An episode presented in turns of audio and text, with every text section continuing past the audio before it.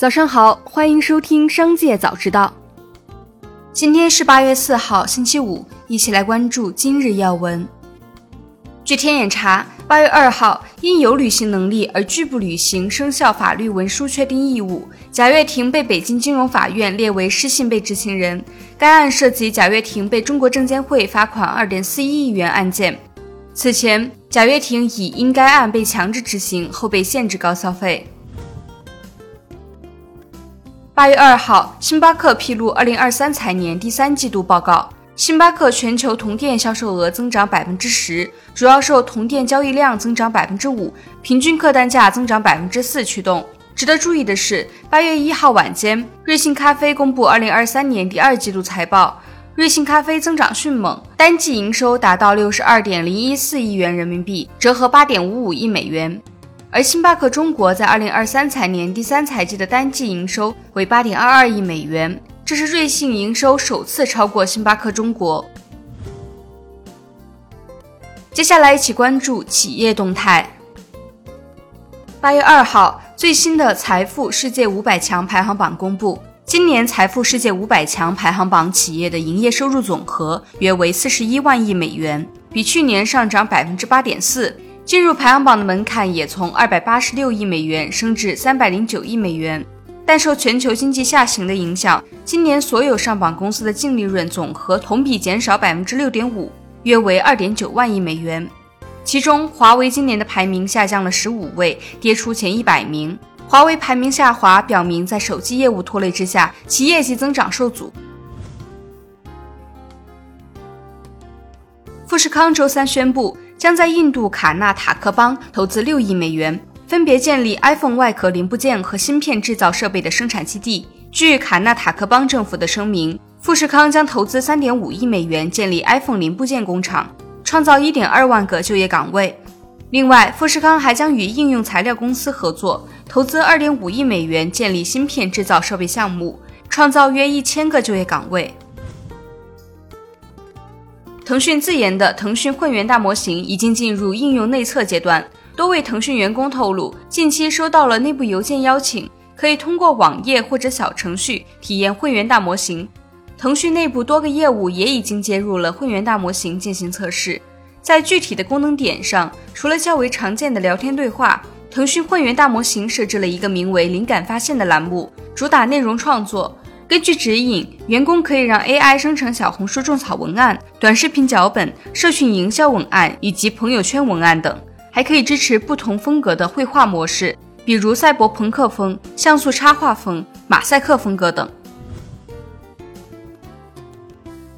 业内人士透露，三星电子最近开始制定进军机器人市场的战略，由设备体验部门的规划团队主导该项目。分析师表示。此举针对的是特斯拉、谷歌和微软正在开发的由人工智能驱动的人形机器人领域。为此，三星还推迟了用于医疗保健的可穿戴机器人的上线。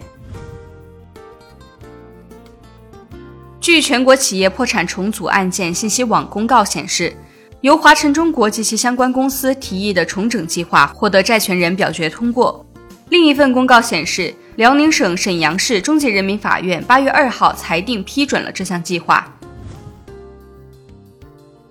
八月三号，阿迪达斯发布二零二三年第二季度及上半年财报，并披露椰子鞋库存销售情况。二零二三年第二季度，该公司首次出售部分剩余的椰子鞋库存，对净销售额产生约四亿欧元的积极影响，对营业利润产生了约一点五亿元的积极影响。由于第一季度未产生收入，椰子鞋上半年营收约为四亿欧元，上年同期约为八亿欧元。接下来一起关注产业消息。财政部等部门发布关于进一步支持重点群体创业就业有关税收政策公告，其中提到，自二零二三年一月一日至二零二七年十二月三十一日。脱贫人口含防止返贫监测对象、持就业创业证或就业失业登记证的人员，从事个体经营的，自办理个体工商户登记当月起，在三年内按每户每年两万元为限额，依次扣减其当年实际应缴纳的增值税、城市维护建设税、教育费附加、地方教育附加和个人所得税，限额标准最高可上浮至百分之二十。各省、自治区、直辖市人民政府可根据本地区实际情况，在此幅度内确定具体的限额标准。数据显示，七月以来，机构密集调研京东方 A、文泰科技、兴旺达、深南电路、环旭电子等三十家 A 股苹果产业链公司。机构分析称，下半年手机市场是传统旺季，新品将密集发布，手机行业会迎来温和复苏。建议投资者关注二零二三年下半年 iPhone 十五技术创新带来的机遇。存款利率持续下行的背景下，保本保息、收益率较高、可转让的大额存单走俏，手慢无现象频现。记者调研发现，有银行营销人员要求客户在配售大额存单的同时，购买一定比例的定期存款或理财产品。专家提醒，此举可能损害金融消费者的合法权益。